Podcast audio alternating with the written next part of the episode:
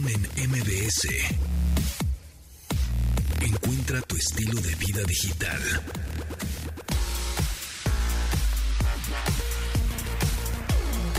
¿Ya empezamos? Ay, güey. Ay, sí. Bien- Bienvenidos a este programa de estilo de vida digital. Ya saben que se transmite de lunes a viernes a las 12 del día en esta frecuencia, MBC 102.5. Muchas gracias por su sintonía. Gracias también por sintonizarnos ah, en los- sus bocinas inteligentes, que ya sabemos que nos escuchan de pronto en otras ciudades, en otros estados de la República Mexicana y hasta en otros países a través de los asistentes virtuales y bocinas inteligentes que tienen ahí en sus casas, porque nada más les dicen, este, Alexa, ok, Google, y sintoniza MBC 102.5 y automáticamente sintonizan esta estación de radio mientras están chambeando y todo, o nos pueden descargar, ya, sea, ya saben, la versión podcast que pues, es como si fuera una cancionzota de una hora, ¿no? Y nos descargan y nos escuchan cuando quieran. Carlos Tomasini, ¿cómo estás? ¿Cómo te va en este miércoles 20 de julio? ¿Qué tal? ¿Cómo estás? Buenos días, buenas tardes. Pues aquí ya corriendo, pero llegando a tiempo. eso, muy bien, muy bien, muy bien.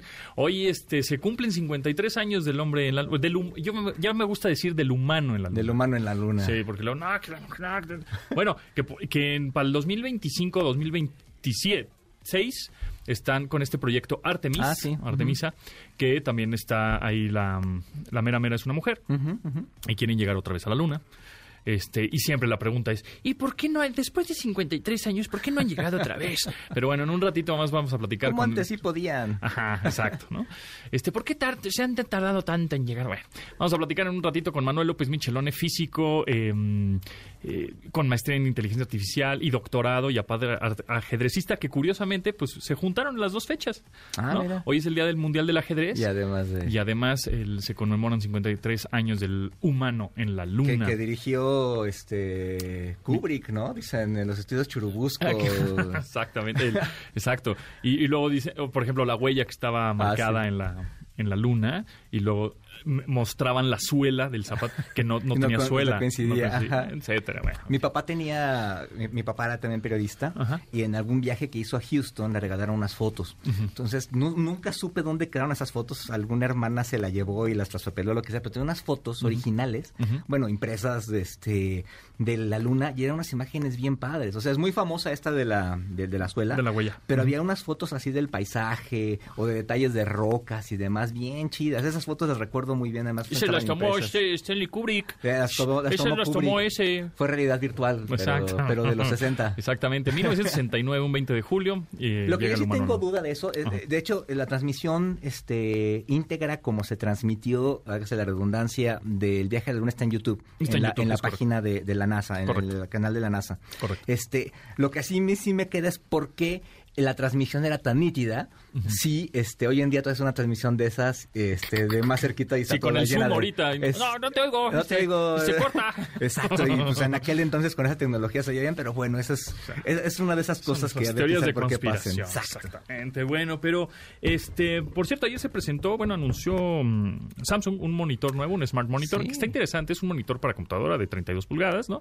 Pero eh, está interesante porque además tiene este sistema operativo Tyson, que es propietario de la marca coreana, el cual puedes instalar aplicaciones como Netflix, Amazon Prime, Disney Plus, etcétera, todas estas. Entonces se convierte en un monitor, pero también televisión inteligente. Es como que televisión, pero monitor, pero está interesante. Me, me- me llamó la atención cómo tiene esa usabilidad Ajá. este, para las dos cosas, porque hoy en día cuando compras un monitor buscas un poco eso, ¿no? ya, ya dices, ok, invierto en la pantalla o invierto en el monitor de la compu, pues te compras el monitor de la compu y tienes este, una tele de buen tamaño para, para ver una serie y además hacerlo en el mismo lugar donde trabajas, ¿no? Que hay mucha gente Lo hace. ti- tiene esas dos cosas en el mismo lugar, ¿no? Exactamente. ¿Cuántas veces no nos ha tocado que estás chambeando y dices, ah, mira, tengo media hora muerta, ¿no? No voy a hacer nada. Y, y hables, abres el navegador de Netflix o de cual, cualquier la que me digas y ves una serie Ujú, rápida, ¿no? exacto.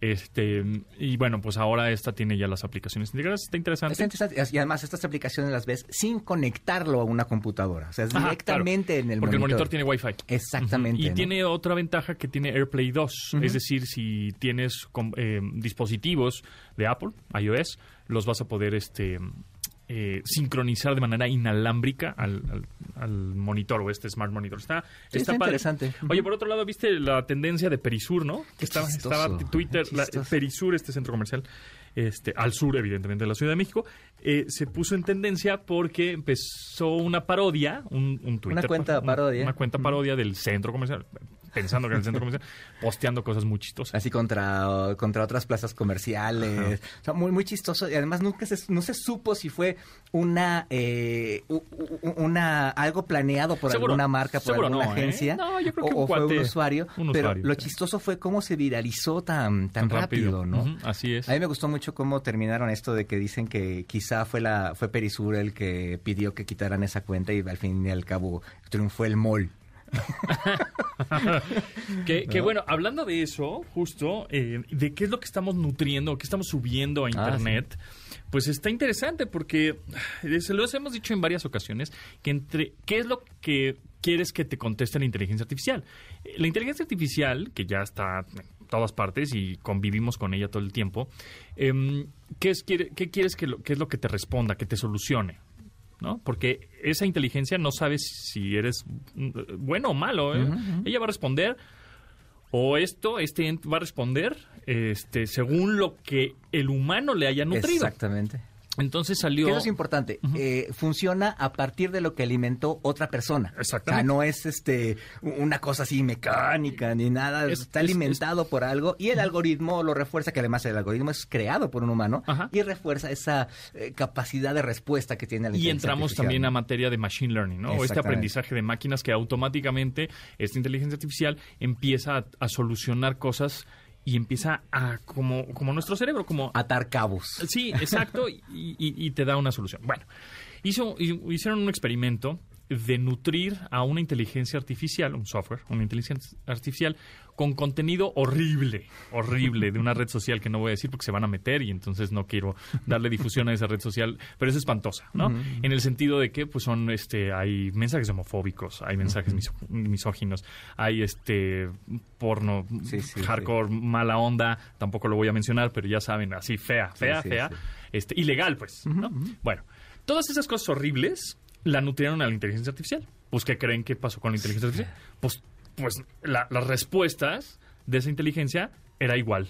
Claro. Porquerías y cosas horribles, Claro. insultos, y eso es lo que aprendió esa inteligencia artificial. Entonces, nosotros, ¿qué estamos haciendo y cómo estamos nutriendo el Internet y la nube, o como le quieran llamar, a todo este, a estos datos que las, todas las compañías están recabando? ¿qué estamos haciendo? No nos sorprenda que en unos años este pues tengamos unas respuestas feísimas, Sí, sí. horribles, ¿no? Este, pues sí, porque es a consecuencia de que el humano está nutriendo estos este internet de cosas espantosas. Justo hace unos días platicábamos esto de cómo te contesta este Google y Ah, Siri a partir de las eh, de las ofensas que le que Es- le das. es exacto. Este es algo que los desarrolladores tienen que empezar a, a pensar, ¿no? O sea, ahora sí que un gran poder conlleva una gran responsabilidad. Es- sí. Y, y este poder que tiene la inteligencia artificial eh, es muy grande y tenemos que empezar, y quiz- quizá no a, a legislar, pero sí a tenerle un contenido ético Es que es este, eso. para que no Porque la gente cosas horribles, se, ¿no? se confía de, ah, pues es una máquina, la puede insultar, le puede decir cosas horribles. Y, y no, o sea, es, Es un decir, músculo, al fin y al cabo. pues, ok, bueno, le vas a decir cosas horribles, perfecto. Entonces las consecuencias, o sea, que en un futuro esa inteligencia artificial no te va a responder cosas que tú quieres, te va a responder cosas horribles. Entonces, eso es un poco la ética digital que debemos de tener. Sí, que, que- que- y que algunas empresas más o menos empiezan a verlo, pero creo que tiene que ser un trabajo más grande y de- digo, sí, es medio utópico, ¿no? Pero tiene que participar eh, gobiernos, instituciones de derechos humanos Claro. y demás, y, y veo lejos el momento en el que se pongan de acuerdo para eso. ¿no? Eso no va a pasar. Entonces, nosotros como usuarios somos los que tenemos que tener esa responsabilidad de decir, a ver, lo- la estupidez que voy a de- decir o voy a publicar en cualquier red social, ¿aporta algo para la sociedad? ¿Sirve para algo? Nada más estoy echando hate, estoy echando veneno, nada más, Sí. o soy tóxico porque quiero ser... Entonces, aguas, porque eso va a tener una consecuencia más adelante y la tecnología no es que, ah, sí, Terminator y Skynet, no sé qué, sino, pues, de pronto la tecnología va a decir, ah, bueno, pues tú me estás nutriendo de, De esto. de Ujú. caca, de caca De caquita. de caquita, pues entonces, pues te voy a responder con caquita. Sí, sí. Entonces, bueno, tengan ahí, este... Tomen en cuenta eso. en cuenta eso. Por eh, rumores, ah, rumores, el venado, el venado, rumores del iPhone 14, 14 Pro. Ah, lo vi. Sí, 14 Max y 14 Pro Max. Ahí les va. En septiembre, posiblemente, bueno, en, la En verdad es que septiembre. en septiembre, ajá, se van a anunciar los nuevos teléfonos de la manzana. Ahora, Eh, ¿Cuáles son los rumores? Todavía no se sabe bien el nombre, si es iPhone 14 o 15, etc. Seguramente va a ser el iPhone 14. Y va a haber dos tamaños únicamente. Queda fuera el- la versión mini, que era muy chiquitita, esa va para afuera, y entonces ya nada más hay dos tamaños. Creo que es 6.1 pulgadas y 6.7 pulgadas, los cuales es iPhone 14 y iPhone 14 Max, que son los de dos cámaras. El iPhone 14 de 6.1, sei- eh, iPhone 14 Max de 6.7, de dos cámaras.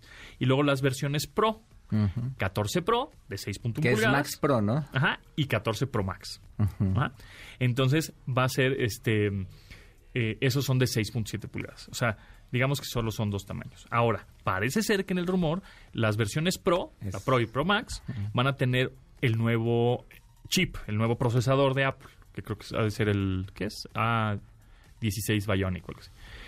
Y las versiones normales, digamos que el 14 y 14 Max, van a tener el procesador actual, el que existe ahorita, que es el 15. Ah, Entonces ahí vamos a ver Va ahí una- diferencia en procesadores, diferencia en cámaras, diferencia en diseño, porque parece ser que el 14 y 14 Max, que son los de dos cámaras, eh, sol- sí van, van a seguir teniendo ese copetito al frente, que es ese notch, ese, ese copetito negro.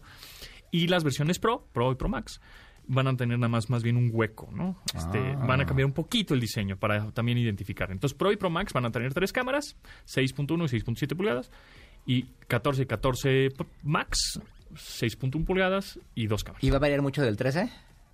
O sea, si, si tengo un Nah. 13, ¿me tengo que comprar el 14? No, no. Si tienes un 10, Sí, claro. Sí, tienes sí, un así es. 11, pues que sí, bríncate el 14. Ya es momento. Si tienes un 13, pues en una de esas lo acabas de comprar hace seis meses. no, no pasa nada, el 14.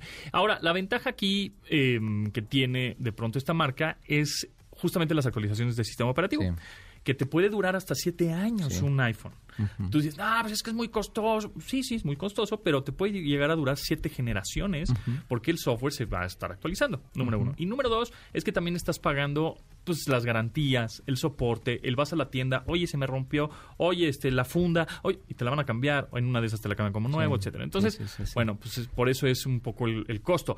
Al igual que ya muchos competidores, que cuestan un poco por ahí similar, treinta y tantos mil pesos, pero estás comprando justamente esa garantía, soporte igual Samsung, ¿no?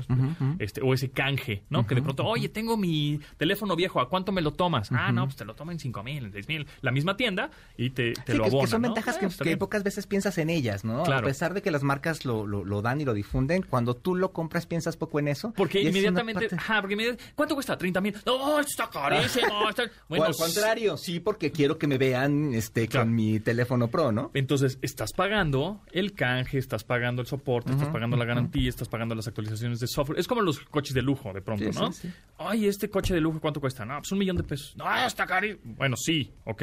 Para dar un fregadazo de lana, ok, estamos de acuerdo. Sin embargo, estás pagando ya los servicios de ese coche. ya no tienes que mes con mes, o bueno, cada seis meses, perdón, o cada diez mil kilómetros, te van a cobrar. O uno eléctrico, Ya están ¿no? incluidos. Estoy invirtiendo en uno eléctrico y no voy a pagar tenencia, estas cosas, Exacto, ¿no? Que al final pagas, pagas lo mismo. es decir, un, un teléfono de 30 mil a un teléfono de 15, pues a los años es, uy, ya se le rompió la vid, el, el, ¿no? Ay, le tengo que Ya comprar no jala la Uy, ya no jala no sé qué. aplicación tal, ajá. Uy, ya lo tengo que actualizar. Uy, al final más o menos vas pagando lo mismo. Pero bueno, ya se nos va Oye, mira, rápido, Sí, rápido, antes de irnos al, al- al corte. Mañana es Día del Perro, el, el Ay, ¿Día del 21. Perro?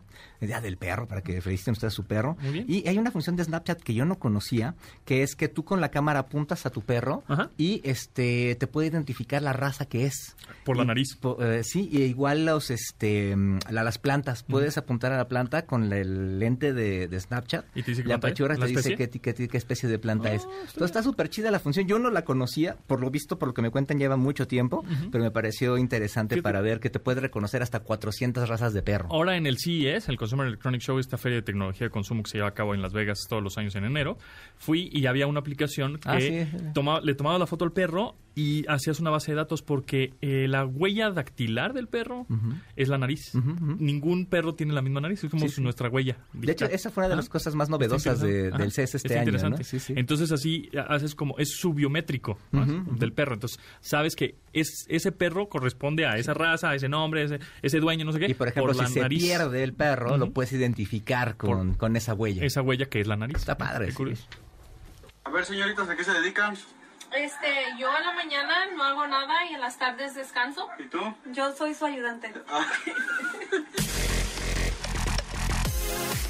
Regresamos después del corte con Pontón en MBS. Estamos de regreso con Pontón en.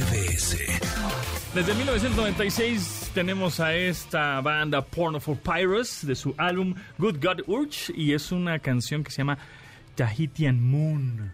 ¿Por qué? Pues, pues nada más porque pues Moon y hoy llegaron hace 53 años a la luna unos humanos, ¿verdad? Morsa, Morsa, Manuel López Michelona, ¿cómo estás? ¿Cómo te va? Bien, gracias. Estoy poniendo unos, unos audífonos solamente para sentir que se siente.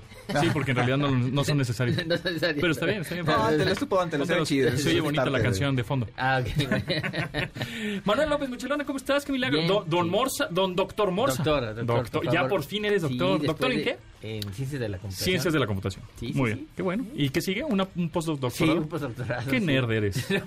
No, más bien es que... ¿Por qué estudias tan- no, no, se equivocan. No, no, se equivocan, se equivocan totalmente, se equivocan. Lo único que estoy buscando es, pues, este, vivir sin trabajar. Ah. Entonces, por eso estudio. Ah, ok. Soy un estudiante profesional. Ah, O sea, eres, millennial, entonces. Sí, no sé, no sé, pero soy un estudiante profesional. Así como hay ingenieros y Eh, físicos y eh, gente que trabaja y Tú sacan- estudias de manera profesional porque ganas de- dinero estudiando. Exactamente, Ah, me pagan por estudiar. pues Y además aprendes. Y además aprendes. Ya ven, sí, Sí. se puede ganar dinero siendo nerd. Exactamente. Sí, tienes razón. Exactamente. Oye, bueno, hoy se, eh, se celebra el Día Mundial del Ajedrez, Así pero es. ¿sabes lo curioso? Que estuve ahí investigando, que la, eh, las Naciones Unidas lo proclamaron oficialmente desde el 2019, hace tres años, y es un juego que lleva más de 500, 1500 años ¿no? de, de existencia más o menos. Aunque los ajedrecistas y los fans del ajedrez lo eh, celebran desde 1966, porque es cuando se fundó en Francia la FIDE, ¿no? No, la fiesta se fun- fundó en el 24. Ok. En el En 24. el 24, ok. En el- Un 20 de julio. Sí, probablemente, sí. Sí, sí, sí, sí, por eso se conmemora. Ah, ok, eso sí, sí, casi seguro que es por eso, pero sí, el, el punto está en que el ajedrez es probablemente el juego más estudiado del planeta, o sea, el juego de mesa más estudiado del planeta, por lo menos en Occidente, quizás está el Go en China que se debe estudiar tanto o más, ¿no? Pero eso por un lado. Y por otro lado, no creo que exista otro juego de mesa que tenga tantos libros, tanta información, eh, que esté Tan bi- incluyente. Tan incluyente y que esté tan casado con el Internet, por ejemplo. Y sí, y con, sí, con la tecnología, de verdad, porque el- el- ha sido un juego que se ha utilizado mucho para el desarrollo de inteligencia artificial y machine learning. ¿no? Así es. Y además, por ejemplo, bueno, hoy en día muchísimos jugadores eh, de ajedrez pues han cambiado un poco los torneos, este, pues este, esta incertidumbre del torneo que si ganas, que si no ganas, por, por las clases eh, por Zoom o por, por una serie de archivos en video donde muestran clases de alguna apertura o medio juego. Ahora en pandemia se, se, digamos, explotó el, el gusto por el ajedrez justamente porque era un juego que puedes jugar en línea en chess.com, Lichess, todas estas plataformas, ¿no? Ye- Chess24. Sí. Eh, pero antes de eso, ¿cómo se jugaba ajedrez? Había un ajedrez por correspondencia, ¿no? Sí, O sea, no, por no juegues. Una movi mandabas una movida por Sí. correo. Hacías tu jugada, o sea, tu movimiento, lo escribías en una carta, se la mandabas. Bueno, tenías que jugar un torneo y jugabas contra 14 al mismo tiempo, o contra 13 al mismo tiempo, o sea, torneos de 14 jugadores, ¿no? O sea, no jugabas una partida y cuando terminaba jugabas la siguiente, no, jugabas simultáneamente contra 13. Entonces tienes que que mandar. en diferentes partes del mundo. Sí, y tienes que mandar cartas a todos lados del mundo donde estaban tus contrarios. Pasaban 30 días o ¿Pero 20 qué escribías días. en la carta? Eh, señor Don Morsa, Sí, señor aquí Don- le contesto este, Sí. rey a G8, Sí, así. sí. Con base en lo que... Sí, de- de- no, Apreciable siquiera- don doctor. Nomás decías, hola, Ajá. jugada. Pero la Saludos. la- ¿Pero qué es? Cuatro- jagudo, pe- cuatro peón, negras. sí, H3. ¿no? Sí, peor en H3, Ajá. o sea, y, pero ni siquiera, fíjate, o sea, en, en- en la anotación de correspondencia era numérica. Mm. Las, la- cada casilla tenía un número y tú decías de qué número a qué número se movía. Ah. para evitar Ah. todavía problemas de, de, de la anotación, ¿no? Ok, Por ejemplo, el ¿no? teléfono descompuesto. de teléfono descompuesto o que o que fuese ambigua la jugada, ¿no? Porque si era ambi- ambigua la jugada tú podías reclamar, pero tú decías, "Ah, pues estoy jugando", entonces le avisabas, "Oye, no entendí tu jugada", entonces el otro tenía que volver a mandar y significaba otro mes. Claro. ¿No? Y ahorita es inmediato partidas de un minuto en chess.com, o sea, rapidísimo. Exacto. Ahora, el ajedrez por correspondencia ahora es mucho más rápido porque se juega a través de un servidor. Bueno, por un correo electrónico. No, No, te no, llega el co- correo y te dicen, ya te jugaron. Entonces tú entras al servidor y, y aparece tu Ah, bueno, partida, claro. haces la jugada, ya ni siquiera anotas la jugada, la haces en un tablerito electrónico y cuando le dices ya, entonces Automáticamente le le manda al rival un y entonces le manda un correo y le dice, ya te jugaron. Y entonces, o sea, entonces, sí, pero claro. tienes tres días por jugada. Ah, ok. O sea, más o menos. Pero claro, tienes 13 partidas al mismo tiempo, es chamba. Es mucho trabajo, hay que jugar 13 partidas, ¿no? Ahora, hay ajedrez a la ciega. También. ¿Qué es eso? Es jugar sin ver el tablero. O sea, nos dictamos las jugadas. No, pues eso No, ya está ya muy está elevado. muy Eso- cañón, ¿Y sí. Q3000 o qué? Bueno, te voy a decir una cosa. Carlsen, el Ajá. campeón del mundo todavía, No- noruego. noruego, Ajá. jugó unas simultáneas, no sé por qué evento, contra 10 al mismo tiempo Ok. a la ciega.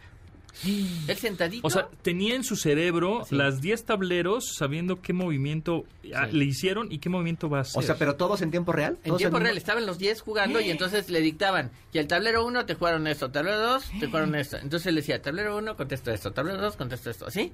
No, Y, y, y lo mejor... Oye, bueno, pero puede ser notas y esto. No, no, no, tú estás sentadito así todo en la nada más, cabeza, así, así sí. como cálculo mental. Sí, como cálculo mental. Y- pero no solamente hace eso el tipo, además te avisa, maten tres. Y tú estás aquí pensando como bestia y te dicen, Magnus Carlsen, 32 años, noruego, act- actual campeón del mundo desde 2013, pero hoy también que se conmemora, bueno, se celebra el Día del Ajedrez Mundial, este señor ya le dio flojera. Ya le dio flojera. ¿Cómo? A ver, Eh, explica. eh, Carlsen, evidentemente, es el mejor jugador del mundo. Sin duda está por encima de todos. Está en otra liga. Está Sí, por encima de estos históricos de Kasparov. este, Kasparov Sí, y todas esas. Pero, por, o sea, es el jugador probablemente más fuerte de la historia. Existido en el mundo. Sí. Ahora, desde luego que siempre se puede polemizar porque todo tiene que ver con el pues, La con la parte el contexto histórico, claro. ¿no? Por ejemplo, Sí, la Fischer- Guerra Fría, dos rusos. Sí, Fischer no tenía computadoras. Es como me dice ahorita, ah, pues este, el mejor, ah, el mejor portero, el típico ahorita, mejor portero de México, que si Memo o que si Campos. Puta, Sí, son es que- momentos pues, distintos. son, Son momentos diferentes, diferentes, ¿no? claro. Entonces, bueno, pero este, pero bueno, finalmente Carlsen ha demostrado, es el rating, o sea, la puntuación más alta, o sea, en el escalafón es el más alto de todos los tiempos. Eh, ha ganado todos los encuentros de campeonato del mundo, ha defendido siempre su título mundial con éxito y sin problemas, realmente sin problemas. Y lo han dicho sus mismos rivales. Nakamura, el estadounidense, dijo una vez, dijo, Carlsen sin duda es el mejor del mundo, pero sin duda, o sea, no, vamos, estamos todos persiguiéndolo, pero está todavía lejos. Entonces él parece que no está motivado. No está Ya le dio flojera jugar con los... Dice, no, jugar otro match, pues, millón Voy a ganar. de dólares, qué flojera me da. Ya no quiero jugar. voy a ganar. Entonces se retiró del campeonato. Entonces decidió hoy. Hoy, 20 de anunció, julio, órale. Hoy dijo: No voy a defenderme mi título mundial. No quiere decir que no voy a jugar al ajedrez más. Voy a seguir jugando. De hecho, todo este año ya tengo una agenda toda llena. Voy a jugar todos los torneos de la- del planeta, pero no voy a defender el campeonato mundial, ¿no? Porque no me motiva para jugar contra Nepomniachtchi, que además le ganó. le he ganado mil veces le, le ganó gachísimamente, pues no tiene ningún interés. hasta que haya un nuevo. Morse, ahora le vas. Va, sí, lo que te voy a decir. lo- lo voy a intentar. No, ah, la, la verdad es que yo, sí, yo nunca pensé que eso iba a pasar. Pensé que nada más estaba bloqueando a ver si podían cambiar las reglas un poco, cambiar un poquito el... En lugar de jugar un match a 14 partidas, quizás jugar 10 partidas serias y 4 partidas rápidas. O sea, alguna combinación de partidas rápidas y lentas para hacerlo más emocionante. Pero el no cambió Pues el ahora que se, que, que se enfrente contra la inteligencia artificial, o sea, con un Ya alfa, jugó, ¿no? con un alfa zero, ¿no? ¿no? No, que juegue co- Alpha Zero, que juegue Alpha contra Zero. Stockfish, por Stockfish. ejemplo. A ver, ahora platícanos. Estos softwares, estas aplicaciones, inteligencias artificiales, etcétera, es- ¿qué es Stockfish y qué es Alpha Zero? Bueno, Alpha, eh, eh, Alpha Zero es, es el programa de DeepMind, que es una empresa de Google. Lo desarrolló Google, ¿no? Sí, Ujú. que, este, que, que la compró, le- le- le- la compró y desarrollaron un programa que juega al ajedrez como una red neu- neuronal. Ujú. Y lo que hizo el programa fue jugar 40 millones de partidas a sí mismo y aprender de, de sus propias derrotas. O sea, a él nada más le pusieron al- La- a este software reglas. las reglas. Así funciona, así se mueven las piezas, así. No le dijeron la valoración ni le Nah. dijeron nada. Entonces, Y solito en cuatro horas aprendió a jugar, ¿no? Sí. Eso es machine learning. Sí, y después de que aprendió a jugar, en, en tres días ya jugaba como super gran maestro. En tres días. Invencible. Invencible. 40 millones de partidas. Para que se den una idea, las bases de datos con todas las partidas registradas de los campeonatos, de todos los campeonatos que se han jugado en el mundo, son 10 millones de partidas. y la computadora jugó a sí 40. misma. 40. Claro que las jugaba a toda velocidad. Claro. Pero fue aprendiendo, porque son es machine learning, aprendizaje de máquinas. Y eventualmente empezó a jugar partidas brillantísimas. Stockfish, el mejor programa del mundo antes de Alpha Zero, per- eh, Stockfish perdió, no sé, 20 partidas. O sea, de 100 que jugaron, perdió 20 y no ganó ni una. Pero estos estos Y- estos partidos, estos estos eh, software corren no corren en una computadora normal, ¿no? Tienen que Alpha correr Zero- con detrás un s- poder ¿Qué de cómputo Sí, super cómputo choncho, ¿no? cuántico, ¿qué onda? No, no, no. Alfa Cero corre en una máquina de Google Ah, que, que tiene una cosa que son eh, te- que usan ten- TensorFlow y no sé cuánta tecnología que es mucho más sofisticada y no la puedes tener en tu casa, Ajá. ¿no? Exacto. Eso sí. Mm. Pero Stockfish es un programa que tomó el modelo de Alfa Cero y e implementó la red neuronal que usó Alfa Cero y entonces Stockfish 14 y Alfa Cero ahí se dan sus llegues. Sus llegues. Sí, Ah, pues sí. entonces Carlsen debería de estar, este Magnus Carlsen, noruego, campeón del mundo actualmente, debería jugar con estas inteligencias de vida, a ver si como ronca duerme. ¿no? A ver, a ver, yo lo que digo es que habría bueno, no, no, no va a ganar. O sea, no, va a ganar. Ahora te voy a decir, es más, te voy a decir algo que, que, que hubo una, una conferencia de, de inteligencia artificial en, en México hace un par de años Ujú. Y vinieron vinieron muchas personas de otros sitios y entre ellos vinieron dos, dos mexicanos que trabajaban en Deep, DeepMind Ujú. con dos postdoctorados y no sé qué, ¿no? O sea, yo decía, ay, estos... Otros nerds. Eh, otros que sí, que, que- que- otros super nerds. Sí, sí, yo soy nerd, era super nerd. o sea, maestro del, al de la nerdez. Sí, entonces yo le dije, deberían retar a Magnus Carlsen por un millón de dólares para que juegue contra su programa. Claro. Y este me contestó así como, no tenemos ningún interés de hacer eso. Mm. Ay, cáeme bien, ¿no? O sea, no, yo dije, no, bueno, a lo mejor tiene razón, o a lo mejor me dijo eso para salir del paso, ¿no? Pero, vamos, Carlsen podría jugar contra un programa de esos que seguramente le daría mucha batalla, ¿no? Claro. Y, y no lo ha hecho y, vamos, no ha seguido el ejemplo de Kasparov, ¿no? Que jugó contra Deep, Deep Blue y todo eso, ¿no? Aquí en este caso no sé. Vamos, yo creo que puede estar aburrido y demás, pero creo que o él ve más allá que todos nosotros o yo o, o yo creo que está equivocado. Es decir, a lo mejor él ve que el, el título mundial ya no es tan importante. Por ejemplo, en el tenis no existe el título mundial. No hay el campeón del mundo en tenis, ¿no? Hay- hay- Ganas Bueno, este, hay torneos. hay torneos eh, de Grand Slam y qué sé yo, ¿no? Entonces a lo mejor eso va a terminar pasando en ajedrez, que ha sido una traducción el ser campeón mundial, pero a lo mejor ya tiene que desaparecer. Por, porque ha cambiado el formato, porque ahora se juega más rápido, por cualquier cosa. Porque Magnus Carlsen llegó y hackeó el ajedrez. ¿Lo hackeó? Oye, a mí me llama la atención Sí, lo, lo tienes jo- razón. lo joven que es. Eh, cuando Kasparov y, y estos ajedristas eran más grandes o también tenían 31, 32 años como él. Bueno, Kasparov empezó, eh, fue campeón del mundo a los 22. en- Ah, o sea, más eh, cha- eran igual, igual de chavos. sí, muy, muy chavo. Este, sí, sí, sí. ¿A qué edad es bueno empezar con el ajedrez? Mira, dice Anand que si a los 14 años no eres gran maestro, dedícate a otra cosa. ¿A, qué- a qué- a cuántos años empezaste tú? No, yo empecé a los 13. Ah, dedícate a otra cosa. Sí, dedícate. Muy bien, Morsante. Quédate, quédate aquí porque todavía Vale. tenemos mucho que platicar. Gracias. Vamos a un corte y regresamos. ¿Estás seguro que está quedando bien? Sí, sí está quedando bien. ¿Sí sabes, verdad? Sí sé, sí sé. Yo pasé con 10 matemáticas. Después del corte con Pontón en MBS. Estamos de regreso con Pontón en MBS. Del 2002, de su álbum 18, Moby, We All Made of Stars, pues conmemorando estos Qué 53. rolón, qué- sí, qué- me encanta bueno. esa rola, Moby eh, es del chido. segundo disco muy importante, digamos, de, de Moby, el primer sencillo, una gran rola. Todos estamos hechos de estrellas. ¿Sí, Morsa o no? Tú Sí, que eres físico. que sí, sí, y además en ese Desde- video salen, est- salen estrellas este, antiguas, ¿no? ¿Ah, sí? Sí. Pues desde de Sagan que nos dijo, ¿no? También. Oye, Sagan ¿qué uno de pasaría si no tuviéramos luna en el planeta? Ah, sí, yo creo que no habría vida. Sería probablemente difícil que existiera la vida. La vida existe un poco porque la luna está y entonces existen las mareas y entonces el- hay movimiento, ¿no? Y eso genera otro tipo de, de- de dinámica, ¿no? Y igual, por ejemplo, vamos, eh, gracias a las mare- gracias a la luna, ¿no? Y su interacción también tenemos eh, los cambios climáticos y demás. Entonces, pienso que si existiese la vida en la Tierra sin luna sería muy muy diferente, ¿no? Tengo la impresión. Ahora, la luna es suficientemente grande para generar... esa- o sea, uno dice, ¿cómo que las mareas se generan? ¿Cómo que la gravedad, la gravedad jala? Pues sí, jala, ¿no? Y eso sí ha sido un cambio que, por ejemplo, lo podemos ver en, en, en- en Marte, que tiene unos satélites chiquititos. Que son ¿Cuántos como- tiene Marte? Tiene dos, Phobos Dos. y Deimos. Pero Phobos y Deimos son como dos piedritas.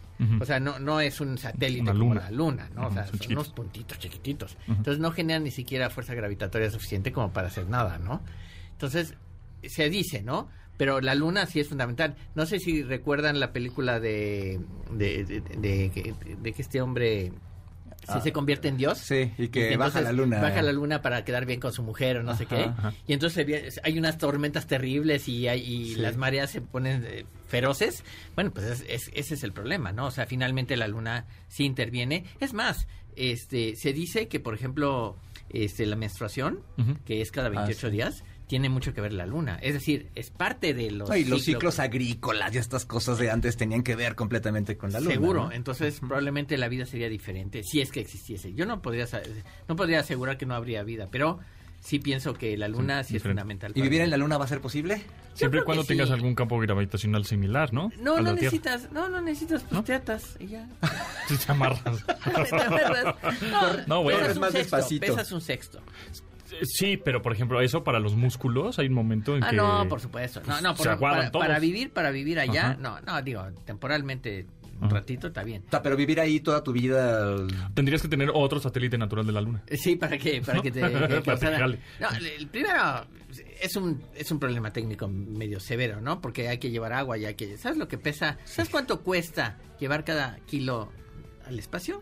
30 mil dólares. O más. a- al puro espacio, no a la luna. Al espacio, o sea, la- subirlo en el, En la estación espacial, ajá. En el 30 mil dólares cada kilo que llevas. Llegó, llegó a la Luna el humano eh, hace 53 años, ¿sí, o no? O fue Kubrick. No, fue- supuesto que llegó. Ah, es- supuesto que llegó. es hombre de ciencia. Exacto. Hay un, hay video de los Imagine Dragons que pone muy divertido eso de, ¿Sí? de que están este están filmando la, la llegada del hombre a la luna. Ah, Y ahora me da mucho gusto presentarles a David Roa, que es el CEO y cofundador de Brian Loop NFT Lab, eh, con nosotros. Que pues estamos, ahora sí que estamos llenos de, de, de Sí, ñoñería en esta Sí, mesa. sí, ¿eh? estamos terrible. tremendo. Este programa fue muy clavado en la textura, bro, de la tecnología, los bits y los bytes, los unos y ceros. Pero ¿cómo estás, David? ¿Cómo te va? Muy bien, muchas gracias. Gracias por la invitación. Bueno, cambiamos un poco el tema entre la luna y el ajedrez y nos vamos a otra cosa más clavada, ahora sí, que es el Web 3. A ver, ¿qué es el Web 3? Empezando, ¿qué, qué es Web 1, Web 2 y Web 3? Que ahorita es lo que está como, como muy en boga, ¿no? Porque es los NFTs y las criptos, etcétera. Sí, mira, la, la, vamos a comenzar por la Web 1. La Web 1 era eh, una manera del ser humano de conectarse. ¿sí? Pero básicamente era eh, a través de una vía, ¿no? Era básicamente informativo. Eh, cuando pasamos a la Web 2, eh, ya es bidireccional, pero realmente es un tema centralizado, en donde tienes a estas plataformas de redes sociales, eh, en donde ellos se quedan con la información de los usuarios, ¿sí? de manera gratuita te puedes conectar con todo el mundo, pero si tú eres creador de contenido, tienes que pasar a través de un intermediario o de estas plataformas para poder monetizar a tu audiencia eh, o simplemente para poder conectarte. O sea, Web 1 yo me metía a Yahoo, Netscape. a Yahoo, ¿no? AOL. Pues y buscaba información. Yahoo. Web 2, YouTube. YouTube, Facebook, Instagram. Y. Web 3, ¿qué es eso? Ok, Web3 básicamente lo que busca es quitar estos intermediarios que hoy se quedan con toda la información de los usuarios. Ujú. Eh, eh, poco sabemos toda la información que Sí. tienen de nosotros, Claro. pero sabemos que a cada rato eh, con inteligencia artificial justo eh, saben qué nos gusta, qué no nos gusta y nos tienen ahí enganchados. Ese maldito algoritmo Claro. que nos manda Ese lo mismo que maldito una algoritmo vez. tóxico que luego este no, exactamente. Claro. Y básicamente con el Web 3 lo que se busca es quitar estos intermediarios y que el creador del contenido pueda llegar directamente con su audiencia. Y no nada más como creador de contenido. Habla mucho el tema de la propiedad intelectual. Actualmente en la Web 2 eh, vamos a pensar que tú eres un influencer, tienes 50 millones de seguidores en Instagram, en Twitter, eh, los seguidores serían un activo digital. ¿cierto? Sí. Pero ese activo digital realmente no es tuyo, es de la plataforma, Ajá. porque tú no puedes migrar esos seguidores a otra plataforma. Correcto. ¿sí? Entonces, ¿qué pasa? En la Web 3 sí vas a poder hacer eso, porque el activo realmente va a ser de las personas. Y eso se trata prácticamente el tema del Web 3. Ok, ahora, muchas preguntas acerca de los NFTs. Unos creen, otros no creen, otros dicen, esa es una jalada, no es cierto, ¿cómo va a costar un changuito un millón de dólares? ¿No? Un, GIF un gráfico. A ver, platícanos en, eh, qué es un NFT. Justo ayer estábamos platicando que a mi parecer los NFTs sí van a funcionar como certificado de autenticidad digital. O sea, las escrituras de tu casa pueden ser un NFT, eh, acta el de acta de nacimiento puede ser un NFT, este, un certificado de una joya, de un anillo de compromiso, de un diamante, puede ser un NFT, pero un chango hecho en GIF, pues no mouse, ¿no? Pero tú dime, tú explícame. Mira, el tema de los NFTs eh, son lo- estos tokens no fungibles, que realmente eh, sí se volviesen, sí se volvieron bastante eh, famosos eh, o todo el mundo eh, lo- le, le encantó todo el tema de los NFTs, porque el año pasado principalmente se vendió una obra de arte en 69.3 millones de dólares en Christie's por Beeple. A partir de ahí la gente empezó a hablar de NFTs, porque Claro. los NFTs realmente vienen desde el 2017 con los CryptoKitties, CryptoPunks y demás. Ajá. O sea, el año pasado se volvió el año eh, del NFT, incluso fue la palabra del año por Times Magazine y toda la cosa. Ajá. Entonces, básicamente, ¿qué es lo importante del NFT? Es la tecnología que está detrás. Blockchain. ¿sí? Blockchain, tienes el smart contract, que básicamente es un contrato inteligente que te permite poner una serie de reglas y luego tienes un activo digital. Y el activo digital puede ser una imagen, puede ser música, puede ser arte, puede Audio, ser eh, video. tokens, puede ser tu casa, puede ser este, en fin. Ok. ¿ok? Entonces, eso es lo que realmente importa de la tecnología. Entonces, cuando comenzó el Internet, empezaron a salir, en 1995, nadie creía en el Internet, ¿no? Entonces empezaron a salir miles y miles de empresas que prometían ahora el uso del Internet eh, como modelos de negocio. Lo mismo pasó con los NFTs. Salieron un montón de proyectos eh, que básicamente eran especulativos. La gente se quería hacer, quería hacer muchísimo dinero y hubo algunos proyectos que han sobrevivido, digamos que todas estas caídas. ¿no? Entonces, Como en todo, que hay una transición ahí. como en todo, hay Sí. una transición, siempre el tema monetario llama mucho a las personas. Correcto. Y desde mi punto de vista y lo que dice prácticamente los expertos en el mundo de, de la web 13, el 99% de los proyectos que se han creado, pues realmente pues tienden a cero. ¿Por qué? Porque no tienen una utilidad real, es más el sí, FOMO, totalmente. es más el, el hype y that's it. Sí, exacto. De quiero pertenecer al tren y ya. Me quiero subir al tren, tan, tan. Ahora, ¿tu compañía hace NFTs? Sí, nosotros básicamente somos un laboratorio que lleva de la mano a personalidades, a empresas, artistas, a migrar de la web 2 a la web 3. ¿sí? Ok, a Y no- creadores de contenido. A En creadores todo caso, por ejemplo, marcas. Manuel López Michelone.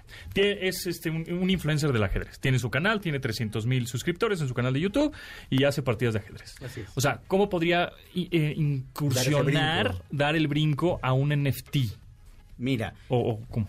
Mira, hay que entender bien la audiencia, ¿no? Este, qué es lo que a ellos les gustan, qué no les gusta. Uno de los usos que se le ha dado a los NFTs es el tema de memberships, ¿no? Toda la parte de membresías Ok. o suscripciones. Entonces, de alguna manera, eh, tú puedes crear esta suscripción eh, en donde le vas a dar acceso a experiencias, a meet and greets, igual y a contenido específico eh, que tú tienes y les das un coleccionable, ¿sí? Y este coleccionable ¿Es digital? es digital y ellos lo pueden revender. Entonces, ¿qué pasa? De esas reventas, digamos, tú pudieras ganar parte, Regalías. este, regalías de, ese- de- de- de esa reventa. Cada vez que hay una reventa, él podría ganar un cierto porcentaje. Exacto. Pero el chiste es que aquí es directo, porque hoy ese porcentaje te lo da YouTube.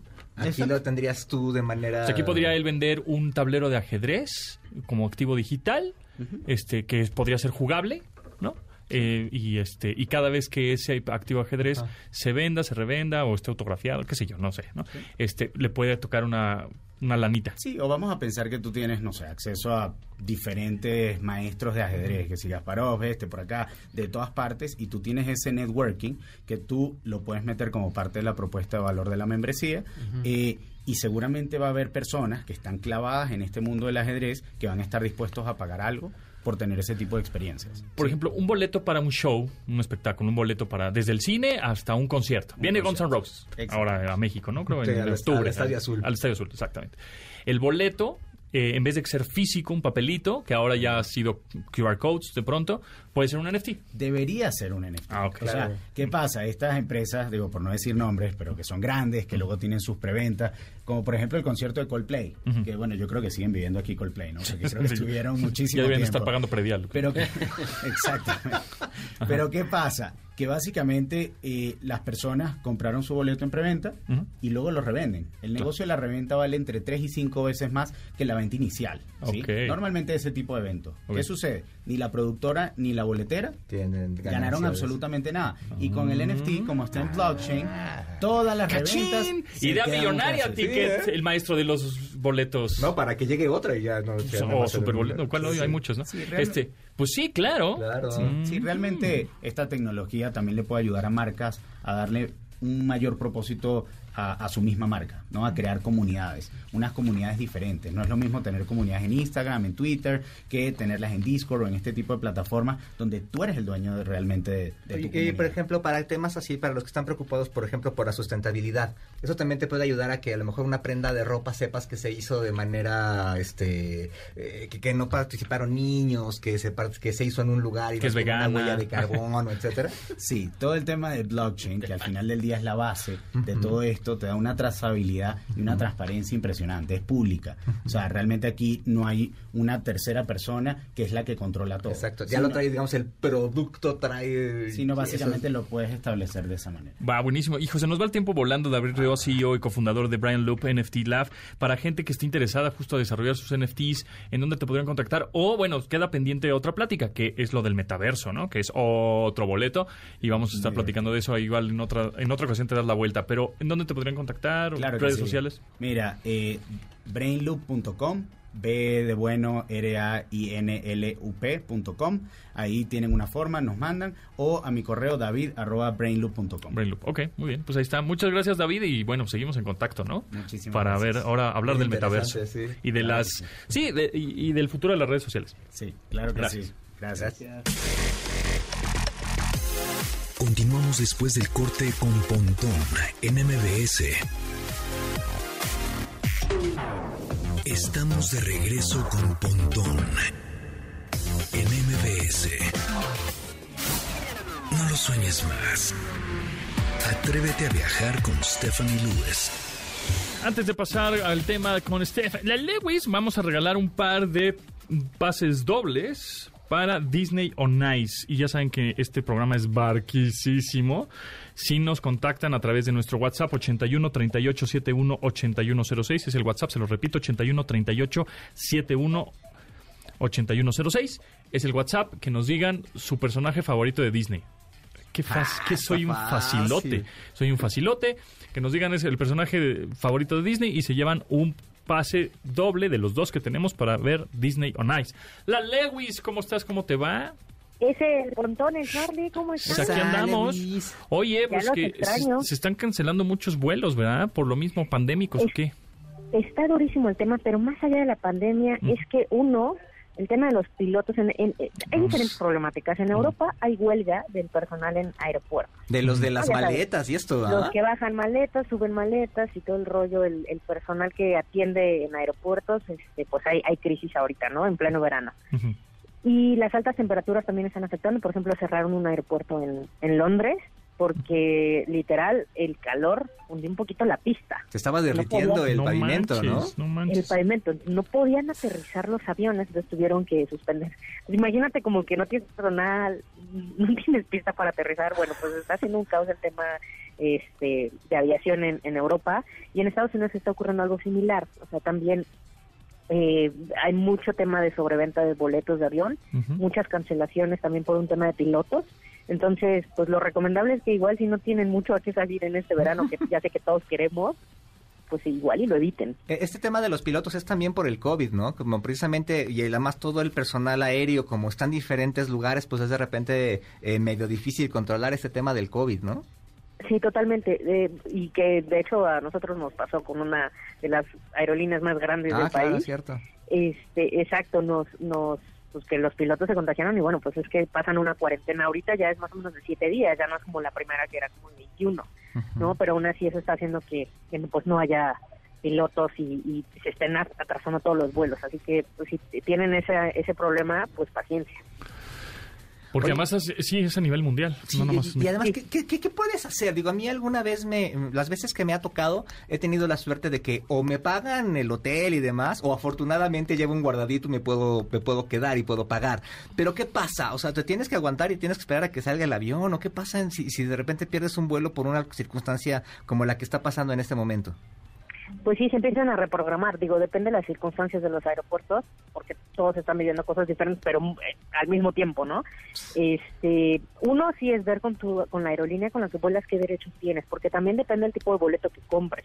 No todos tienen, este, como esas protecciones. Hay algunos que como son tan de bajo costo, pues es de bueno, porque no pudiste volar, pues aquí en tu tarifa dice que no somos responsables de ello, ¿no? Entonces hay que tener mucho cuidado. Uno, dónde compramos el boleto de avión, porque muchas veces lo compramos por barato en una agencia y esa agencia pues no tiene o, o no tiene los mismos beneficios, ¿no? Directo con la, aerolínea. Entonces siempre hay que procurar comprar directo con la aerolínea pues para que podamos tener la mayor protección posible. Ok, muy bien. La Lewis, ¿en dónde te seguimos? En arroba la Lewis y en opinión51.com ahí nos leemos. Muy bien, en opinión51.com. Muchas gracias, la Lewis. Nos escuchamos el próximo miércoles por acá. Cuídense mucho. Vientos, Tomasini, gracias. Gracias, síganos en arroba Carlos Tomasini en Twitter y en Instagram, por favor. Morsa, muchas gracias por venirte y darte una vuelta por acá a hablar de ajedrez y la luna. ¿En dónde te seguimos y en dónde nos suscribimos? Bueno, pues en arroba morsa es eh, mi Twitter, eh, Manuel López Michelón es eh, Facebook y el canal es Manuel Morsa, el de ajedrez. Ahí se pueden también suscribir. Denle clic al botón de suscribir y recibirán todos los videos que hacemos. ¿Cuántos, cuántos suscriptores llevas? 300 mil, De ajedrez, de ajedrez, de 302 mil. Ajedrez. 302 mil. ¿no? Ah, súper chido. Hay, hay, hay cuentas de este... De, de, de- de cuentas porno y demás que no tienen tantos, entonces está súper chido que el tema llame la atención, ¿no? ¿Cómo no? que hay un torneo, ¿no? Este fin de semana. Hay un torneo Aquí en que México, ¿no? sí, este es el cumpleaños de Willy de Winter, eh, que es un perito traductor muy importante en México, eh, muy muy reconocido y hace un torneo. Él organiza un propio torneo, él pone los premios Oh. y se va a jugar en el centro de alto rendimiento que está en Los Pinos. Eh, que es un salón muy bien puesto desde luego porque era una sala de juntas cuando eran los pinos los pinos.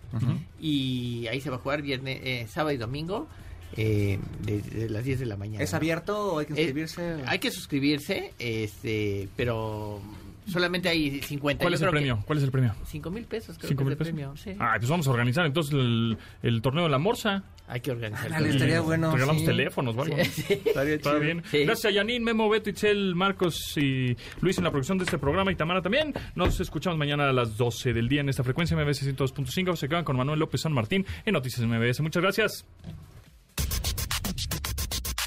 Pontón en MBS. Te espera en la siguiente emisión.